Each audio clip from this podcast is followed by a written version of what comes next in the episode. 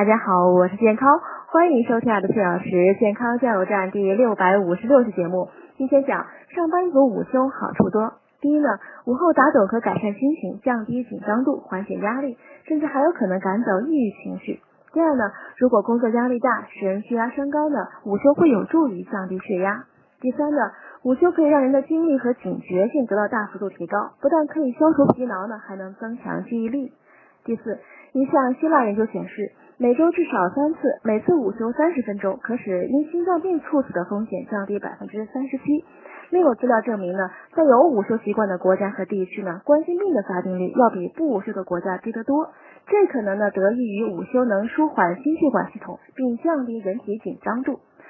第五。中午一点呢是人在白天一个明显的睡眠高峰，这时呢睡个短觉可有效刺激体内淋巴细胞，增强免疫细胞的活跃性。